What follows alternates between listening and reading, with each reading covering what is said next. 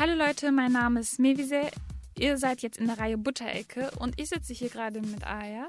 Hallo Aya, schön, dass du hier bist. Ich persönlich kenne dich gar nicht. Eigentlich gar nicht. Wir haben uns gerade erst neu kennengelernt. Äh, Hatija hatte mir gesagt, ja, es gibt so eine Person und dann kannte ich dich auch über Instagram. Ähm, und ich fand das halt mega interessant, was du machst. Kannst du kurz erzählen, wer du bist, wie alt du bist, was du genau machst und warum du so interessant sein könntest? Äh, ja, hallo, ich bin Aje, ich bin 25 Jahre alt und ich freue mich auf jeden Fall, dass du mich interessant findest. ich hoffe, ich bin auch interessant. Ja, ähm, was mache ich? Ähm, ja, ich äh, habe Biomedizin studiert, mhm. arbeite aktuell im Labor, ähm, mache nebenbei ein bisschen Politik und habe mein eigenes kleines Startup gegründet und bin auch so ein bisschen journalistisch aktiv. Ja, mhm. Das mache ich so. Okay, was für ein Startup ist das, was du da gegründet hast? Mm, das, es geht so um Nachhaltigkeit, also quasi wie man äh, unterwegs Müll vermeiden kann für Menschen, die viel unterwegs sind, wenig Zeit haben und vielleicht auch nicht unbedingt das Bewusstsein dafür. Mhm. Genau, um denen das so ein bisschen einfacher zu machen, Müll zu sparen und in der Umwelt, also für die Umwelt etwas Besseres zu tun. Mhm. Und wie sieht das in der Praxis aus? Also was genau ist das dann, was du da an Startup sozusagen gegründet hast und was du da entwickelst? Also ähm, das Startup heißt My Needs und das ist so eine kleine Korktasche, in der ein Spork ist, also eine Gabel-Löffel-Kombination aus Bambus und okay. ein Strohhalm, also ein Edelstahlstrohhalm zum Rausziehen, sodass er größer wird. und äh, ein kleiner, ja, ein kleiner Brotbeutel, damit man, wenn man sich unterwegs was zu essen holt, nicht immer diese Tüten braucht. Und ja, so im Endeffekt ist es so eine ganz kleine Tasche, die man an seinen Schüsselanhänger dran machen kann Aha, oder okay. in seine Tasche schmeißen kann. Und dann hat man quasi immer einen, Löffel, eine Gabel, einen Strohhalm und einen Brotbeutel dabei und braucht eigentlich kein Takeaway-Besteck ähm, mehr. Mhm. Und äh, was für einen Eindruck hast du, dass es halt äh, gut ankommt bei den Leuten, bei wem das ankommt? Ob das halt ältere Jugendliche sind?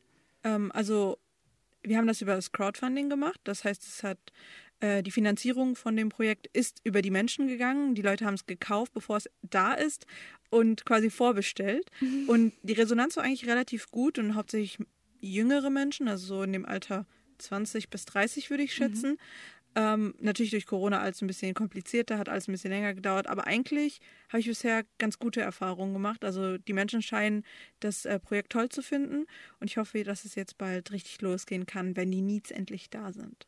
Ah, die sind noch gar nicht da. Nein. Ah, okay, das, ah, Voll ja. interessant. Okay, und wann äh, sollen die sozusagen da sein? Wann kann alles wieder ins Rollen richtig gebracht werden? Also eigentlich sollten sie schon lange da sein, aber wie das so ist, wenn man gerade anfängt, geht immer alles schief. Ja, okay. Es ist wirklich ganz schlimm. Also da hatte ich erst mein, meine Kork-Lieferantin, die mir dann so einfach nach der Finanzierungsphase gesagt hat, dass sie das doch nicht macht, weil ihr der Auftrag zu klein ist. Und dann musste ich ganz oh. schnell jemand anderen finden. Und dann habe ich jemanden gefunden, aber die Qualität war so unzufriedenstellend, mhm. dass ich dann gesagt habe, nee, das geht so nicht. Und dann ging das ewig hin und her. Und jetzt war es eigentlich fertig, aber jetzt waren die Reißverschlüsse qualitativ nicht hochwertig und das ist nicht richtig zugegangen, ja. Und äh, Gott sei Dank haben die das schon dort in der Produktion gemerkt und produzieren jetzt quasi neu. Mhm. Also die Reißverschlüsse vernähen die neu und kaufen neue Reißverschlüsse und so weiter. Also es zieht sich alles in die Länge, sehr schade. Eigentlich hätte es schon letzten Monat äh, verschickt werden müssen. Mhm. Aber ich hoffe, es kommt diesen Monat noch an. Mhm. Ist es dann wirklich, dass du das halt privat ähm, public machen möchtest oder hast du irgendwelche Werbemöglichkeiten? Ähm, wie willst du das sozusagen an die Gesellschaft? Weil die Idee ist gut. So viele mhm. Ideen gibt es und du hast auch den Ansatz, jetzt das umzusetzen, mhm. eine Start-up-Idee. Ähm, aber wie möchtest du, wie kannst du das noch größer machen? Also ich mache das privat sozusagen im Sinne von, ich bin jetzt, äh, ich habe ein, ein, kleines Gewerbe angemeldet, mhm. als Einzelunternehmen in Anführungsstrichen. Ähm, ich habe jetzt kein Werbebudget im Sinne von, dass ich jetzt irgendwie Leute habe, die, die da investieren oder so. Ähm, aber ja, ich kenne mich so ein bisschen mit Instagram aus, ein bisschen mit Facebook und mache das halt darüber. Mhm. Ähm, ja, ich durfte auch einmal einen kleinen ein kleines Interview im Radio dazu geben. Und lokal versuche ich das, ja, ich fand ich schon. Im Nachhinein habe ich gemerkt, wie krass das war, aber in dem Moment war mir das gar nicht so bewusst. Mach ähm, ich mal nebenbei. ja, so, so lokal versuche ich das ein bisschen. Aber wie gesagt, durch Corona sind so viele Veranstaltungen mhm. abgesagt worden, wo ich das hätte vorstellen können. Ja, Aber da ich das noch nicht hauptberuflich mache, ähm, ist es halt alles so ein bisschen nebenbei. Und ich warte wirklich sehnsüchtig darauf, dass es jetzt endlich ankommt, mhm. damit ich Fotos machen kann, noch mhm. mehr und ja. so weiter. Weil jetzt zu bewerben, obwohl das Produkt nicht da ist, ist halt natürlich auch doof, weil die Leute können es ja dann nicht kaufen. Ja. Aber die Zuhörer, an die Zuhörer, ihr könnt schon mal gespannt sein und ab und zu mal schauen, ob da jetzt was angekommen ist. Ja, ich würde mich auf jeden Fall freuen. Und wenn ihr Feedback habt und äh, findet, dass da was ausgebessert werden kann, dann immer her damit. Ich freue mich sehr darüber. Oh, mega gern. Ähm, du machst das irgendwie allein oder ist das so eine Gruppenidee irgendwie? Weil wir hatten ja auch einige, zum Beispiel Grummhähne oder so, hatten wir auch hier, was halt als Gruppe dann aufgebaut wurde. Aber mir, also bei mir hat das den Eindruck von deiner Idee, dass du das halt irgendwie auf äh, zwei Füßen allein machst. Mhm. Ist das dann wirklich so? Ja, das ist sozusagen eine One-Woman-Show. Also ich oh, irgendwie finde ich das ganz toll. Also ich, irgendwie möchte ich das alleine machen. Also es mhm. hört sich jetzt irgendwie blöd an, aber ich habe das Logo selbst designt. Ich musste erst das Programm lernen, mhm. mit dem ich arbeite, damit ich das Logo überhaupt erst designen kann, weil ich konnte es einfach nicht abgeben. Es ist vielleicht auch irgendwie eine Schwäche, dass man sagt, ich mache alles selbst. Aber ich dachte, ich bin eine Frau, eine junge Frau und ich will das eigentlich alleine machen, damit ich auch am Ende sagen kann, ich habe das alleine gemacht. Ja. Damit das andere auch sehen, dass es geht. Dass ja. man nicht immer ein Team von 10, 15 Leuten braucht, dass man nicht äh, ja, weiß ich nicht, InvestorInnen braucht, um das halt zu schaffen, sondern dass man das eigentlich auch nebenbei im Studium machen kann, wenn man, ja, wenn man möchte. Für dich war das Thema also Nachhaltigkeit mega wichtig. Was für Themen interessieren dich sonst noch so als Person, als Mensch? Ähm, also ich, also seitdem ich klein bin, interessiere ich mich für das Thema Feminismus beziehungsweise äh, Gerechtigkeit, Geschlechtergerechtigkeit, mhm. weil mich das halt sehr mm, ja während meines gesamten Lebens begleitet hat und immer noch begleitet. Also es ist quasi kein ich stehe morgens auf und hey, finde jetzt Feminismus super interessant, sondern im Endeffekt, wenn man ja halt als Frau ständig damit konfrontiert ist, beschäftigt es mich aus dem Grund. Mhm. Ja. Und sehr viel, also Gerechtigkeitspolitik in Anführungsstrichen, weil ich mich immer so ein bisschen verantwortlich dafür fühle, ähm, dass es woanders auf der Welt halt schlecht ist ja, ja, ja. und hier gut. Und dann denke ich, ich muss was zurückgeben. Kenne ich nur zu gut, ja. Ja, also im Endeffekt ist das so der, der Hauptursprungspunkt für alles, was ich eigentlich tue. Ja. Also bist du auch politisch aktiv? Mhm. Und ähm, was genau machst du dann da? Als also, politisch aktiver Mensch sozusagen, wenn man dich gar nicht kennt. Wie würdest du das beschreiben, deine Tätigkeit in dem Blickwinkel? Also angefangen hat das alles so ein bisschen mit Jugendarbeit in der eigenen Gemeinde, Jugendgruppen gegründet und dann äh, auf Workshops gegangen, Rassismus, Diskriminierung und solche Themen behandelt und viel mit Jugendlichen gearbeitet. Ähm, und dann hat mir das irgendwann nicht mehr gereicht. Und ich bin sozusagen in eine Partei eingetreten mhm. und bin halt dort jetzt in der in dem Kreisverband aktiv und habe mich jetzt äh, für die Kommunalpolitik äh, aufstellen lassen für den Rat. Ah, krass. Also gibt es auch von den Bildern sozusagen, wegen den Kommunalwahlen hängen da überall Plakate. Dann gibt es auch ähm, Plakate, wo man dein Gesicht sieht. Genau, nur ein paar, weil ich ganz stolz darauf bin, dass wir eine Partei sind, die wenig Wert auf Personen legt und ah, mehr auf Inhalte. Das heißt, die Leute sagen immer so zu mir, hey, ja, du kandidierst doch, äh, wieso sehen wir denn keine Plakate von dir? Ja, ihr seht nicht nur keine Plakate von mir, sondern auch von all den anderen. Ja. Eigentlich nur ganz wenige. Ich glaube, es gibt in ganz Dortmund vielleicht zehn 15 Plakate von mhm. mir. Aber ich finde das gar nicht so schlimm, weil mich das eher stört, dass die anderen Parteien zum Beispiel ähm, ganz viele Personenplakate haben, wo dann immer ganz dick und fett der Name draufsteht, aber im Endeffekt keiner weiß, was die jetzt eigentlich hier in der Stadt verändern wollen. Mhm. Und was findest du wichtig? Du hast gesagt, Dortmund, aus Dortmund kommst du, mhm. aus dem Ruhrgebiet kommst du. Ähm, warum findest du vor allem wichtig, im Ruhrgebiet politisch aktiv zu sein? Und ähm, warum Kommunalwahlen, warum sollte, also zum Beispiel Jugendliche, ich sehe das ja in meinem Umkreis, die am wenigsten wissen, dass sie halt wählen dürfen mhm. und äh, wann sie wählen können. Mhm. Und äh, warum findest du es wichtig, dass es auf jeden Fall besprochen werden muss, sei es in der Schule, sei es im Freundeskreis? Okay, das sind äh, viele Sachen auf einmal. ähm, also zuerst, es ist wichtig, überall, egal in welcher Stadt man, man lebt oder wohnt, sich halt einzusetzen dafür, dass es besser wird für einen selbst. Weil im Endeffekt leben wir ja in einer Gesellschaft, die davon lebt, dass wir uns füreinander einsetzen, dass wir halt mitbestimmen können. Das ist ja im Endeffekt Demokratie. Mhm. So, und es gibt viele Probleme in jeder Stadt, sei es im Ruhrgebiet, sei es woanders. Aber vor allem im Ruhrgebiet sind wir ja sehr viele Menschen mit Migrationshintergrund, sehr viele Menschen aus verschiedenen Kulturen. Und wenn wir nicht Teil der Politik werden, wenn wir uns nicht politisch engagieren, dann haben wir sozusagen unser Mitspracherecht irgendwie verwirkt. Also wir haben die Möglichkeit, es steht uns zu, ähm, die Gesellschaft mit zu verändern und zu gestalten. Und es wäre ja traurig, wenn unsere Perspektive nicht mit reingenommen wird, weil im Endeffekt ist das ja ein, ein ähm, Bonus für jede Gesellschaft, wenn sie Einblicke und ähm, also positive Dinge aus anderen Kulturen mitziehen kann. Mhm. Und ich finde es ganz wichtig, dass sich eigentlich mehr Jugendliche und ähm, mehr Menschen mit Migrationshintergrund einsetzen und auch ihre Stadt mitgestalten. Mhm. Und auch das Ruhrgebiet natürlich. Und was macht dich für äh, was macht für dich das Ruhrgebiet in der gesamten Welt, mitten in Deutschland so ganz besonders? Was ist das Ruhrgebiet für dich?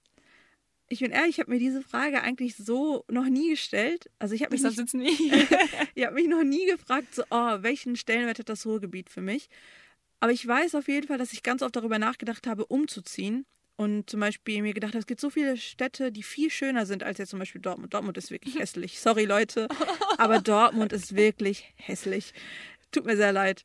Also ähm, ich kenne einige, die da widersprechen würden. Ja, jedem seins. Ähm, also architektonisch gefällt mir die Stadt jetzt nicht. Aber wenn ich jetzt zum Beispiel an Leipzig denke oder an Dresden, das sind so diese alten Gebäude, die, die finde ich halt wirklich sehr schön. Mhm. Aber trotzdem kann ich irgendwie nicht loslassen, weil ich denke, die Menschen, die, die Art und Weise, wie sie denken, wie sie leben, diese, diese bunte Mischung, ja, mhm. wie abgedroschen sich das anhört, weil es jeder irgendwie schon sagt, es ist halt einfach, ja, die, dieser, dieser Pott, in dem wir alle so drin sind, der, der so vielfältig ist, der mich da so festhält. Weil ich mag es nicht, in, in grauen Zonen mich zu bewegen, im Sinne von, ähm, es ist alles so einheitlich, einfarbig. Ah, okay, okay. Also graue Zone jetzt nicht gesetzlich, ja. sondern so unbunt, weißt du? Ja.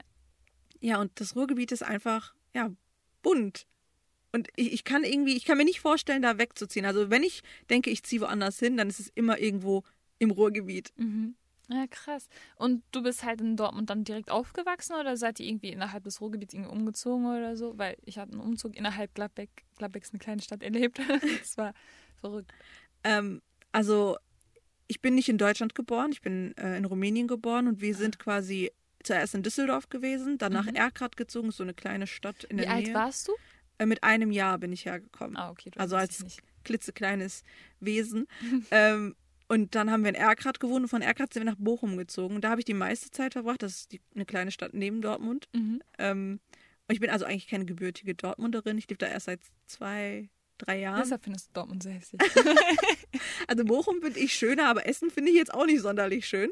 Okay. Muss ich auch ehrlich sagen ich weiß nicht, das, das Ruhrgebiet ist architektonisch nicht schön, aber es ist menschlich schön. Ja, aber vielleicht macht das also auch von dieser architektonischen Perspektive, macht das vielleicht das Ruhrgebiet deshalb so besonders. Das kann gut sein. Jeder findet ja etwas Besonderes oder jeder findet etwas, was ihn persönlich bewegt mhm. in einer Stadt oder in einem Gebiet. Und für mich ist es jetzt nicht die Architektur, aber diese, ja, ich habe das ja eigentlich schon gesagt, diese bunte Mischung an Menschen. Ja. Es ist ja, viele sagen ja auch, ähm, das Ruhrgebiet ist so offen, so open-minded. Ich ja. weiß nicht, woran es liegt. Ähm, aber es ist so dieses einfache Bürgerliche. Weißt du, was ja, ich meine? So die, die Menschen sind nicht so, so rich und so, oh mein Gott, ich bin was Besonderes, sondern wir sind alle bodenständig. Wir sind alle so Grubenhelden, hießen genau. die Grubenhelden? ja. für die Zuhörer, die nicht genau den Insider kennen, äh, ich hatte nämlich mal mit einem im Grubenhelden Modelabel. Ich habe mit dem Gründer darüber geredet und als Aya hier reinkam, habe ich kurz erklärt, was ich genau mache, mit welchen Menschen ich rede, mit allen Menschen, aber auch mit dem Grubenhelden äh, Labelgründer. Genau. Und ja, eigentlich ist es ja, ich habe ja auch mit einem Bergbau, Bergbauarbeiter geredet gehabt und er hatte mir gesagt, weil das passt jetzt äh, so gut, dass sie unter Tage, egal welche Hautfarbe, egal mhm. halt was für Probleme man mit sich bringt, egal was für Vorlieben man mit sich bringt, man unter Tage aufeinander angewiesen war. Mhm. Einfach deshalb, weil die Situation da unten ziemlich extrem war und man äh, als Mensch da zählte, dass man als Freund dort zählte, dass man wirklich in einer Notsituation aufeinander zählen kann, dass man hilft, egal was los ist unter Tage. Und äh, ich glaube, diese Kultur, die unter Tage entstanden ist, mhm. also unter der Erde sozusagen entstanden ist, dass sie über Erde gebracht wurde und dann halt von unseren Grubenhelden, den Kindern uns weitergegeben wurde. Und ich glaube, das ist das. Diese Atmosphäre, dieser Spirit, der da uns mhm. da mitgegeben wird. Halt mega interessant ist das. Ja, das ist so diese, dieses Herzliche und dieses, dieses Offene. Also ich habe ja. ganz viel mit, äh, dadurch, dass ich halt auch ähm, in der Uni viele Leute kennengelernt habe, die gar nicht aus dem Ruhrgebiet sind oder die zum Beispiel von der Schule später nach Münster oder in andere Städte gezogen mhm. sind, da hört man ganz oft, ja, woanders sind die Menschen so, so unnahbar irgendwie. Ja. So, so als würde man nicht ankommen können. Und hier ist es so, es ist offen, man, man findet seinen Platz eigentlich relativ schnell. Mhm. Und also wir sind ja in Zeiten der Globalisierung. In ja. der Schule wird ständig über Globalisierung gesprochen. Und in Zeiten der Globalisierung, was, für, was ist das Ruhrgebiet dann? Weil ich finde, also ich reise auch gern. Ich habe auch Menschen gesprochen, die auch gerne reisen. Und ähm, also viele ziehen auch aus, viele Jugendliche ziehen mhm. auch aus dem Ruhrgebiet, weil sie halt woanders halt eine Chance sehen und es nicht vielleicht wertschätzen. Das Ruhrgebiet nicht wertschätzen, deshalb, unter anderem deshalb gibt es ja auch diese Podcast-Reihe. Mhm. Und ähm, mitten in der Globalisierung, das Ruhrgebiet. Warum würdest du den Jugendlichen empfehlen, hier auch ein Start-up zu gründen zum Beispiel? Oder hier Politik zu machen und nicht woanders hinzugehen und zu sagen, ich mache jetzt in Berlin ein Start-up? Das ist eine gute Frage. Soll die nächste Frage kommen? Nein, ich, ich muss überlegen, weil natürlich auch als Startup-Gründerin denkt man darüber nach, wegzuziehen, ne? Mhm. Weil man denkt oder weil ich zum Beispiel denke, dass es woanders vielleicht größere Chancen gibt, mhm. sich selbst größer zu verwirklichen. Das ist eine Sache, die, glaube ich, viele Menschen wegziehen lässt, weil sie Angst haben, in, im Ruhrgebiet weiter auf ihrem Level zu bleiben. Also, mhm. und dass es jetzt negativ klingt, aber wir sehen immer die Chancen woanders. Wir glauben, wir müssen nach Berlin ziehen, um unser Modelabel zum Beispiel zu gründen. Ähm, und ich denke, wenn, das ist ganz, das ist so wie, wie wenn die Menschen auswandern. Wenn wir alle mit unseren Potenzialen und unseren Stärken woanders hingehen, dann bleibt das Ruhrgebiet ja auch leer. Ja. Dann verlieren wir die, die Menschen. Also ich weiß nicht, ob das jetzt so positiv klingt. Das klingt jetzt auch alles so negativ. Ich, ich will gar nicht wegziehen, weil das Ruhrgebiet hat mich ja zu der Person gemacht, die ich jetzt bin. Ja. Und warum soll ich mich jetzt nochmal in Berlin oder in, weiß ich nicht, in Köln beweisen, wenn ich doch da heimisch bin, wo ich gerade bin? Mhm. Und das genau, also das, was du hättest dort gemacht, äh, auch hier machen kannst. Ganz genau. Und ich denke auch nicht, dass ich dort mehr Chancen habe, mhm. weil ja viele Leute von woanders dahin gehen, um mhm. genau das gleiche zu machen ja, wie ich. Ja, und in Dortmund zum Beispiel, das ist jetzt keine in Anführungsstrichen Gründerszene, wie sie jetzt zum Beispiel in Düsseldorf ist. Aber wir haben halt Potenzial, weil wir dadurch vielleicht ähm, Nischen haben, mhm. die noch nicht besetzt sind. Mhm. Und was für einen Unterschied äh, siehst du dann zwischen der deiner Elterngeneration oder Großelterngeneration ähm, vom sozusagen von der Gedankenweise?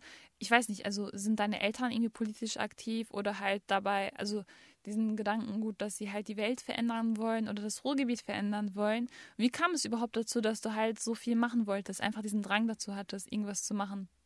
Also meine Eltern sind, sind nicht politisch aktiv mhm. und ich glaube, sie sind durch Zufall hier gelandet. Also ich habe meine Eltern okay. auch noch nie gefragt, warum sie im Ruhrgebiet wohnen. Ich weiß nicht, ob sie. Ich habe mir ja selber wahrscheinlich noch nie kam, Gedanken darüber also gemacht. Kamen deine Eltern als Gastarbeiter, Großeltern oder so? Meine Eltern sind geflohen, also sie ah, okay. sind ähm, geflüchtet. Ähm, damals im Irak. Meine Mama ist ähm, Architektin, mein Vater ist Ingenieur und mhm. zu der Zeit, wo sie ausgewandert sind, wurde quasi ähm, in der Baubranche alles geschlossen. Das heißt, es gab keine Aufträge mehr ah. und es wurde so die Arbeit wurde halt stillgelegt. Ja. Mein Vater hat in Rumänien studiert und deswegen war es halt naheliegend, dann auszuwandern. Ja. Aber in Rumänien hat es nicht so gut geklappt. Und dann ist er halt weiter nach Deutschland und meine Mama ist dann quasi mit mir hinterhergezogen. Mhm. So war es. Also, aber so genau, warum wir jetzt eigentlich im Ruhrgebiet geblieben sind, ist eine gute Frage, die ich auf jeden Fall meinen Eltern stellen werde. Okay, gut zu wissen, dass aber ich weiter angeregt habe. Ich weiß auf jeden Fall, dass wir nach Bochum gezogen sind, weil es dort einfacher war, die deutsche Staatsbürgerschaft zu bekommen. Daran erinnere ich mich. ja, gut. Gut zu wissen. Ähm, also an alle, die noch eine Staatsbürgerschaft brauchen. Äh, ich habe gehört, Bochum ist da ganz gut. Was würdest du den Jugendlichen, also es geht ja um Jugendliche, wir sind in der Jugendredaktion, äh, so als Aya weiterempfehlen, als Schwester, als Mitbürgerin, als Startup-Gründerin für Menschen, die halt noch nicht genau wissen, was sie machen wollen, noch nicht genau sich selbst gefunden haben, an Lebensweisheit mitgeben? Auch eine sehr gute Frage. ähm, also das Erste, was mir jetzt eingefallen ist dazu, ist, äh, lass dich nicht unterkriegen. Mhm. Also egal, wo wir eigentlich wohnen, wir haben immer als Menschen mit Migrationshintergrund bestimmte Vorurteile, die uns erwarten, bestimmte Sorgen, die uns gemacht werden, weil, weil man uns vielleicht weniger zutraut.